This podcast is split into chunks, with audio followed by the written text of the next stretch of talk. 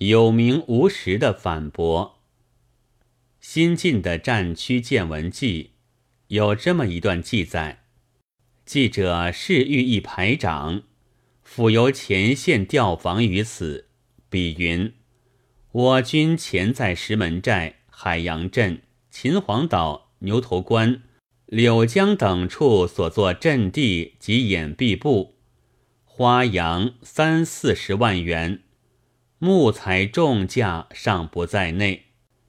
艰难地造，元期死守，不幸冷口失陷，一令传出，即行后退。血汗金钱所合并成立之阵地，多为重用，弃若敝屣。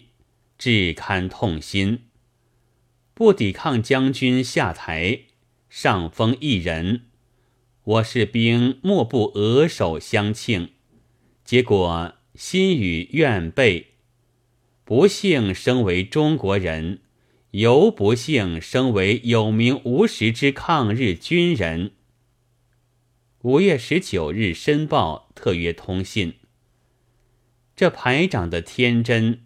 正好证明未经教训的渔猎人民不足语言政治。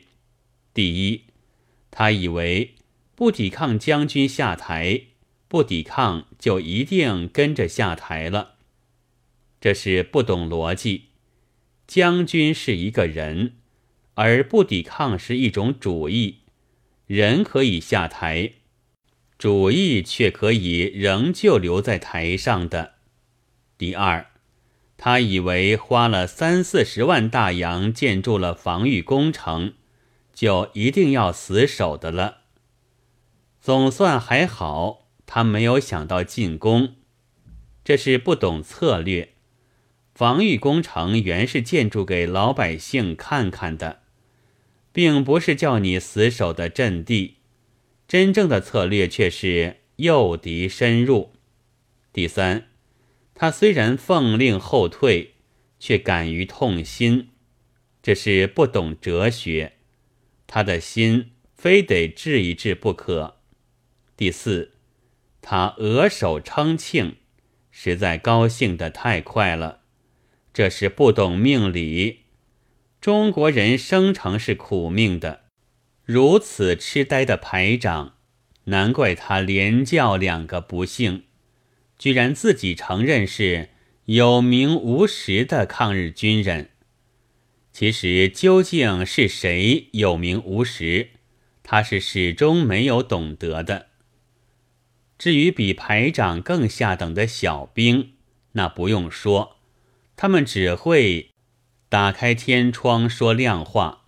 咱们弟兄处于今日局势，若非对外，鲜有不哗变者。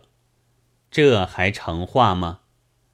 古人说：“无敌国外患者，国恒亡。”以前我总不大懂得这是什么意思。既然连敌国都没有了，我们的国还会亡给谁呢？现在照这士兵的话就明白了，国是可以亡给哗变者的。结论：要不亡国。必须多找些敌国外患来，更必须多多教训那些痛心的渔猎人民，使他们变成有名有实。五月十八日。